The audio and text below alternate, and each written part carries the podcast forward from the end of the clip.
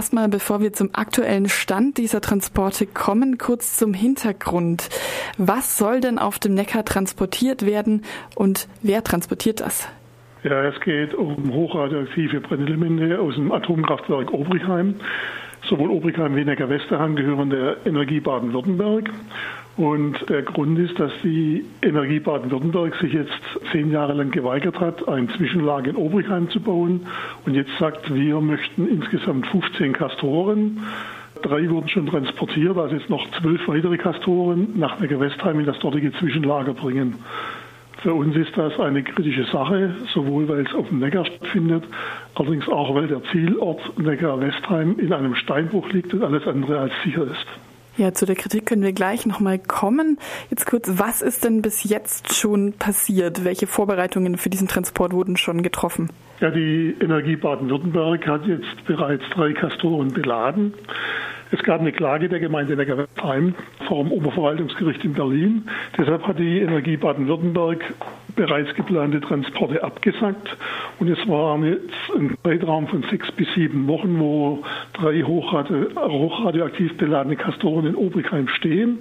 Und jetzt fahren die Atomschiffe sozusagen leer von der Gewestheim heute nach Obrigheim und sollen dort beladen werden und dann voraussichtlich morgen, spätestens übermorgen wieder von Obrigheim nach Neckarwestheim mit den Kastoren fahren.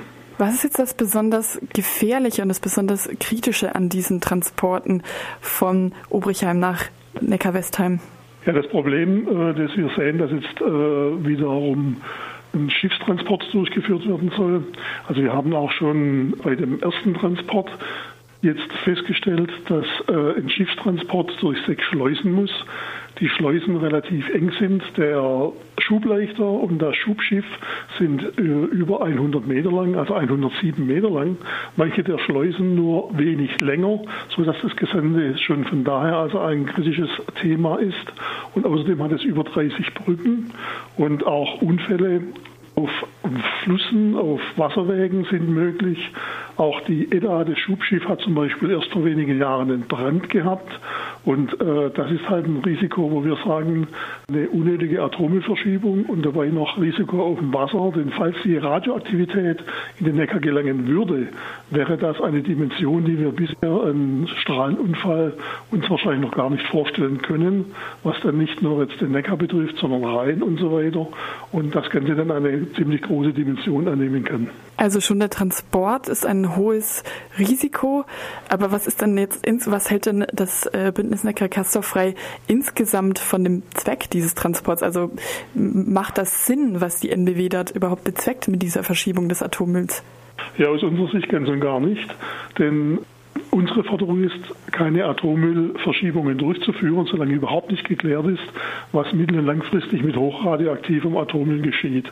Also das ist nicht nur die Forderung von uns als Bündnis und insgesamt der Anti-AKW-Bewegung. Und deshalb sagen wir, sollte der Atommüll da bleiben, wo er ist, in Obrichheim und ein nach dem heutigen Stand der Technik gebautes Zwischenlager dann die Kastoren dann dort aufnehmen. In Obrigheim findet außerdem ja der Abriss des Atomkraftwerkes statt. Also in Obrigheim hat es weiter auch hochradioaktiven, mittelradioaktiven Abrissmüll, wo auch noch nicht klar ist, wo der hin soll. Das soll irgendwann mal in Schach Konrad. Und äh, diese ganze Thematik wird jetzt allerdings versucht, wir sagen es schön zu färben, sowohl von der Energie Baden-Württemberg wie vom Grünen Umweltministerium, indem jetzt wieder besseren Wissens behauptet wird, Obrigheim wird, wenn die Kastoren weg wären, rasch zur grünen Wiese. Es wird so sein, dass Oberheim noch viele Jahre und Jahrzehnte weiterhin radioaktiven, auch hochradioaktiven Abrissmüll dort haben wird. Und das Ganze wird momentan nur jetzt, sage ich mal, unter den Teppich gekehrt, um mit dem Versprechen grüne Wiese die Bevölkerung eben zu locken, dass sie diese Transporte akzeptiert. Wie schätzen Sie denn ansonsten die Informationspolitik von NBW dort ein? Also das Bündnis Neckar Castorfrei informiert jetzt auch über Twitter und über die Website über den bevorstehenden Transport. Wie sieht da die Kommunikation von Seiten NBWs aus? Ja, die NBW äh, hat schon Anfang des Jahres auch eine Informationsoffensive, ich sag mal, beginnen müssen, weil viele der Kommunen dann wissen wollten, wie, was bedeutet das für uns, wenn Atommare hochradioaktiver atomarer Müll äh, bei uns auf dem Neckar in der Kommune vorbeifährt und etwas passiert.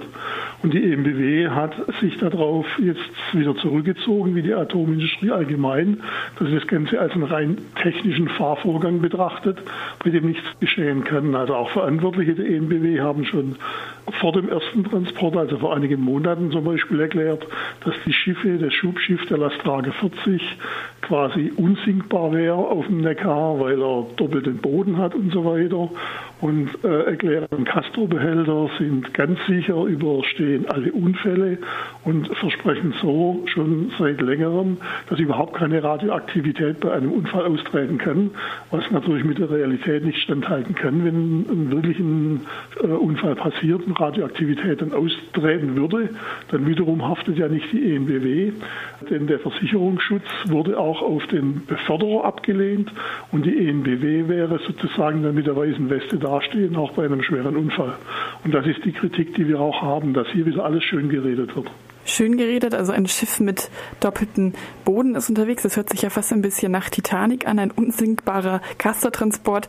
Äh, was macht denn das Bündnis Neckar frei jetzt konkret, um diesen aus äh, Ihrer Sicht gefährlichen Transport zu verhindern? Ja, wir haben auch Anfang des Jahres begonnen von uns aus zu informieren, haben wir auch eine sogenannte Infowelle gemacht an Anliegergemeinden hier von Laufen, Kirchheim bis runter nach Obrigheim und verteilen dort auch unsere Flugblätter, unsere Informationen. Konkret, was wir jetzt machen, ist, dass wir auch bei dem Transport, der jetzt ansteht, dann in, dazu aufrufen, nach Laufen am Neckar zu kommen. Also wir gehen davon aus, dass der Transport morgen, spätestens übermorgen dann stattfinden soll und dort dann äh, gegen diesen Atommülltransport, aber auch insgesamt gegen den Umgang mit hochradioaktivem Atommüll zu protestieren.